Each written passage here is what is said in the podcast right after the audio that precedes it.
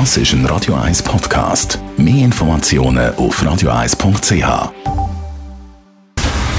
Dr. Age. Der Vincenzo Paolino beantwortet die brennendsten Fragen rund ums Leben im Alter. Jetzt auf Radio 1.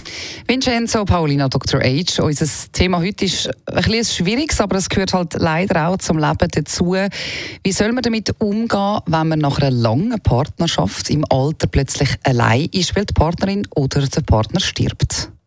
Ja, der Verlust eines Partners ist für ältere Menschen oft besonders schwer, weil es ja oft um jahrzehntelange Beziehungen geht.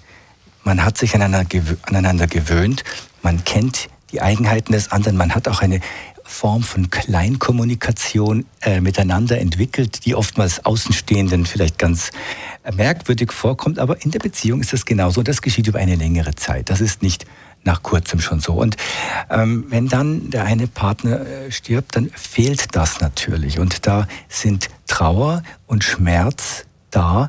Und es ist wichtig, als ersten Schritt diese Trauer und den Schmerz zuzulassen und nicht sich in eine Art Maskenidentität zurückzuziehen oder den Schmerz nicht spüren zu wollen, weil es ist schlimm, es ist furchtbar. Äh, man, man darf auch weinen und diese Gefühle ausleben. Das ist wichtig und auch richtig. Der zweite Teil ist, dass man sich Unterstützung sucht, dass man sich an Freunde, Familie wendet oder auch an Unterstützungsgruppen wendet, an Selbsthilfegruppen wendet, um sich auszutauschen, denen es gleich geht und auch ähm, emotionale Unterstützung zu bekommen. Ein dritter Punkt, ich glaube, das ist wichtig, dass man Routinen und Alltagsaktivitäten behält, dass man Stabilität hat, weil ein Teil der Stabilität bricht ja weg durch den Tod, durch dieses plötzliche Ereignis häufig und dass man andere stabilisierende Dinge im Leben nicht gleich mit aufgibt. Das ist so der dritte Teil. Letztlich ähm, ist natürlich immer gut, dass man für sich selber auch schaut. Also wie behalte ich meinen Körper, meinen Geist gesund? Dazu gehören ausreichend Schlaf. Ich habe jetzt gerade wieder gelesen, sieben bis neun Stunden Schlaf. Da komme ich zum Glück eigentlich ganz gut davon, weil ich äh, ein guter Schläfer bin. Aber ähm, ausreichend Schlaf, gesunde Ernährung und Meditation und Yoga können helfen, gerade auch in einer Krisensituation nicht, ähm, nicht zusammenzubrechen. Und schließlich äh, letzter Punkt noch professionelle Hilfe in Anspruch nehmen.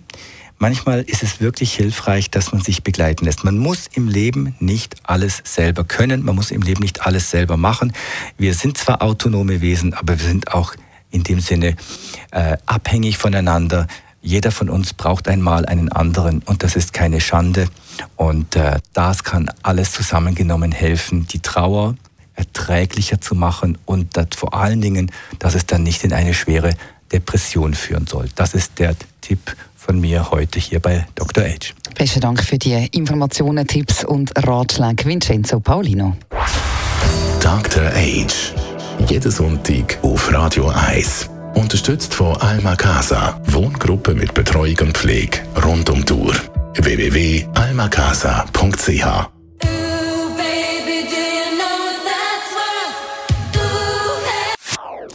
Das ist ein Radio 1 Podcast. Mehr Informationen auf radio1.ch.